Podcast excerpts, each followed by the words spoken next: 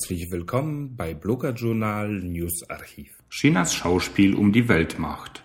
Tibet nur ein Vorwand? Ein Beitrag von Philipp Maciejewski. Man beobachtet die Ereignisse der letzten Wochen und das Spektakel auf der internationalen Arena, bei dem es um Tibet geht, und kann den Eindruck nicht ablegen, dass es sich bei dieser Angelegenheit um etwas anderes handle als die Freiheit des kleinen Himalaya-Landes. Es ist eine Tatsache, dass wir in der westlichen Hemisphäre jede Menge Probleme zu bewältigen haben, von Armut angefangen über politische und ethnische Auseinandersetzungen, hindurch zu Umweltproblemen, Menschenrechtsverletzungen und von Arbeitslosigkeit und Wirtschaftskrisen ganz zu schweigen. Es ist eine weitere Tatsache, dass die westliche Welt sich diesen Problemen stellt, und auch wenn sie häufig mehr als unbeholfen nach Lösungen sucht, Sie setzt sich öffentlich mit der Materie auseinander.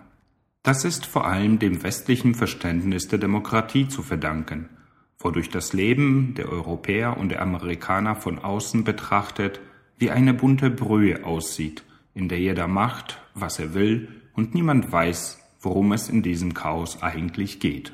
Dieses Chaos ist aber ein wichtiger Bestandteil dieser Gesellschaften, denn solange einzelne Menschen und auch Gruppen ihre oft nicht besonders intelligente Meinungen vertreten dürfen, leben wir in einer Freiheit.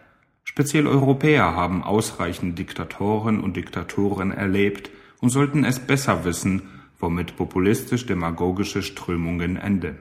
In der Welt gibt es aber nicht nur das westliche Verständnis des Lebens, und das ist gut so. Für einen Europäer ist es höchstens verwunderlich, wie andere leben. Man kann dieses Verständnis nicht pauschalisieren, wie eine All-Inclusive-Reise, denn ob jemand die andere Welt auch ausreichend respektiert, hängt in erster Linie von seinem sozialen und gesellschaftlichen Hintergrund ab. Im Allgemeinen können wir dennoch sagen, dass die westliche Gesellschaft eine Grundlage durch die Demokratie dazu bietet. Anders sieht die Situation zum Beispiel in China aus. Nach dem Sturz der Qing-Dynastie und dem Ende des Kaisertums in China übernahm Mao Zedong die Macht. Der große Anführer der einzelnen Revolutionen war nichts anderes als ein erstklassiger Diktator, der für den Tod von über 70 Millionen eigener Landsleute die Verantwortung trägt. Er hat Millionen Chinesen verhungern lassen, zigtausende Gelehrte lebendig begraben, und trotz aller Veränderung, die China gerade in den letzten 20 Jahren erfahren hat, wird Mao Zedong weiterhin als der schon beinahe göttliche Kultsymbol Chinas von den Machthabern überall herumgetragen und propagiert. Angesichts der von Mao verrichteten Gräueltaten fällt es einem Humanisten schwer, einer Zeremonie wie die Entzündung des olympischen Feuers in Peking mit einem Bild des Megatyrannen im Hintergrund beizuwohnen. Es ist so, als würde man im heutigen Deutschland bei der Eröffnungsfeier der Fußball-Weltmeisterschaften ein Porträt von Hitler über die Tribüne hängen lassen. Einfach und denkbar. Wie Propaganda zu Mythen wird und gar ganze Generationen überlebt, verdeutlicht vielleicht folgendes Beispiel.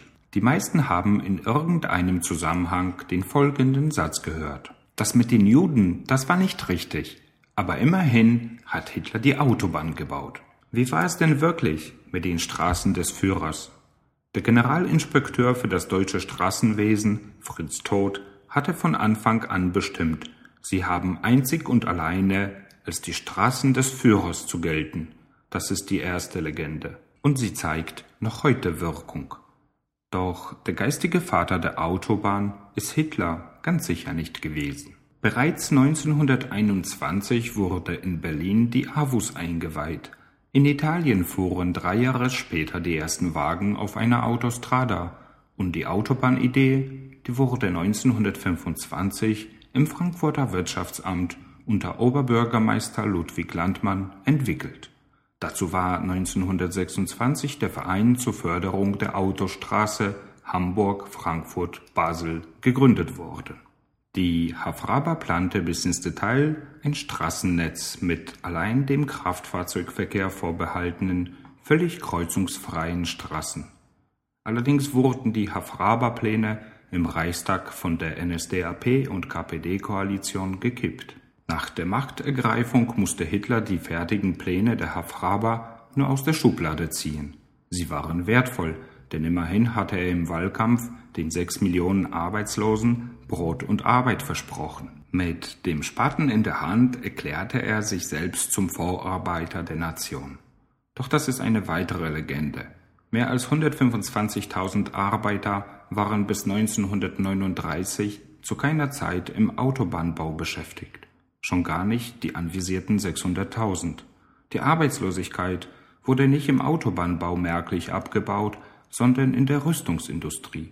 So stark, dass von 1940 an verstärkt Kriegsgefangene und KZ-Häftlinge als Zwangsarbeiter im Autobahnbau eingesetzt wurden. So einfach glaubt man an Mieten. In China wurde der Mao-Propagandaapparat nie eingestellt, ganz im Gegenteil, verstärkt mit modernen Kommunikationsmitteln ausgebaut. Wenn wir die heutigen jungen Chinesen in China und im Ausland betrachten, die für ein chinesisches Tibet demonstrieren, muss man die Frage stellen, wer sind diese Menschen? Ganz gewiss keine Nachfahren von Intellektuellen, denn die hat Mao schon in den 50er Jahren während seiner Hundert-Blumen-Bewegungszeit ausgerottet und in den 60er Jahren während der Kulturrevolution vervollständigte er mit Hilfe der Rotgardisten sein Werk. Dass die heutigen Chinesen Intellektuelle sind, steht außer Frage.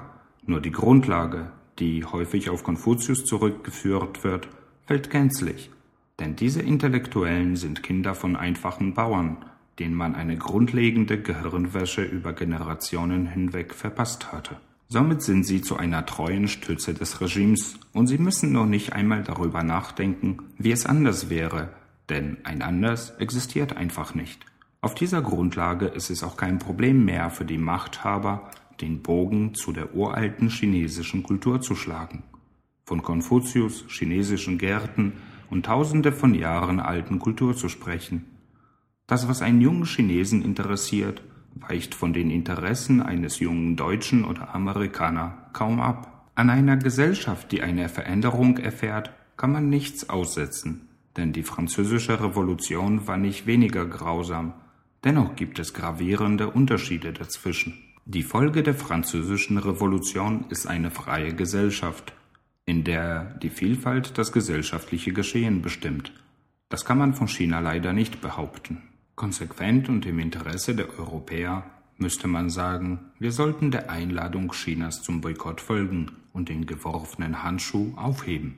Die Tatsache, dass Menschen in Frankreich während der vermeintlich friedlichen Olympiafeuerveranstaltung protestierten, gehört zu den Grundlagen unserer freien Gesellschaften. Die Tatsache, dass Korsika ihren Unmut zum Ausdruck bringt und mit der französischen Politik nicht einverstanden sei und ihre Unabhängigkeit fordert, verwundert nicht.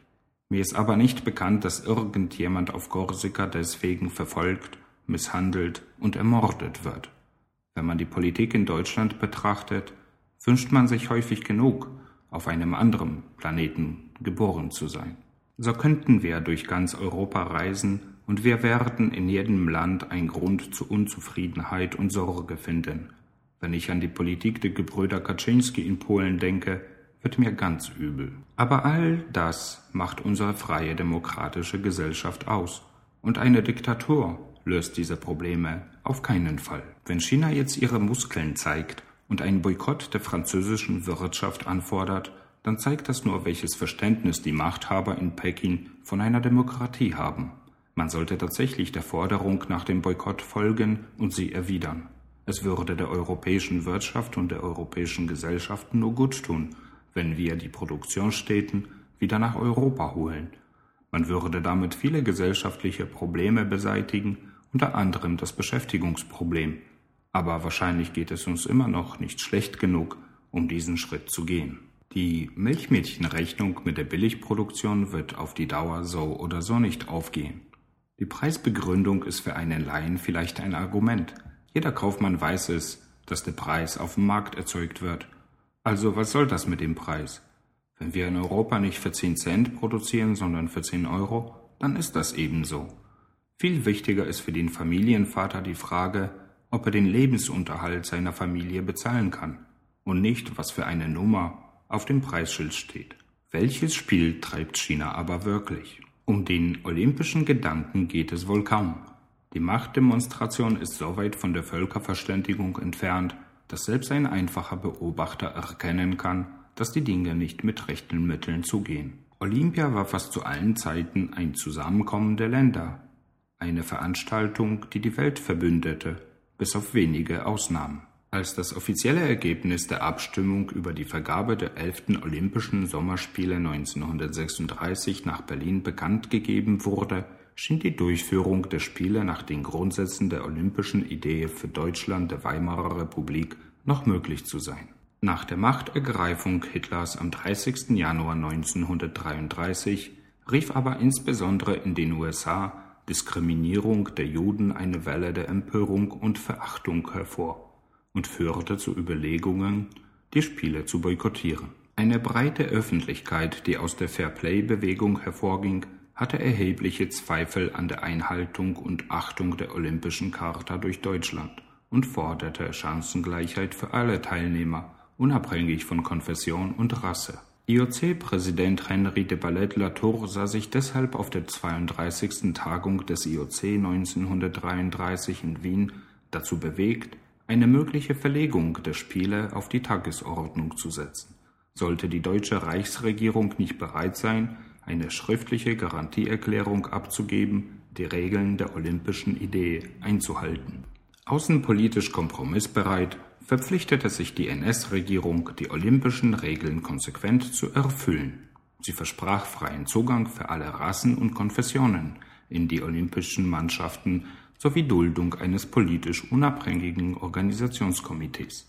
Dies wurde im nationalistischen Deutschland in der Praxis jedoch nie umgesetzt. Die Geschichte lehrt uns vieles, sie wiederholt sich, nur die Bühnenbilder wechseln. Mit der eigenartigen, peinlichen Fackellaufveranstaltung sondiert China vermutlich ihre Verbündeten und Gegner. Sie zwingt der Welt einen bisher nicht dagewesenen Ablauf dieses Rituals auf. Für mich persönlich endete der Fackellauf mit der Machtdemonstration in Peking als ich hinter dem olympischen Feuer ein Abbild von Mao Zedong sah. Dies muss den chinesischen Machthabern sehr wohl bewusst gewesen sein, dass dieses Symbol bei vielen Menschen in der Welt auf Ablehnung stößt, und trotzdem taten sie es. Warum eigentlich? Nun, jetzt können sie ganz klar erkennen, wie weit die Welt von ihnen abhängig ist. Welches Land wird den Mut haben, ihre Stimme dagegen zu erheben, und welches unterwürfig die Tatsachen herunterschluckt. Wie auch immer die Olympischen Spiele verlaufen mögen oder auch nicht, hinterher werden die Chinesen genau wissen, mit wem wie sie umzugehen haben, und das werden sie gewiss tun. Dass es sich bei dieser Veranstaltung um Völkerverständigung handelt, ist so weit hergeholt, dass man schon zugleich blind, taub und dumm obendrauf sein müsste, um es zu glauben.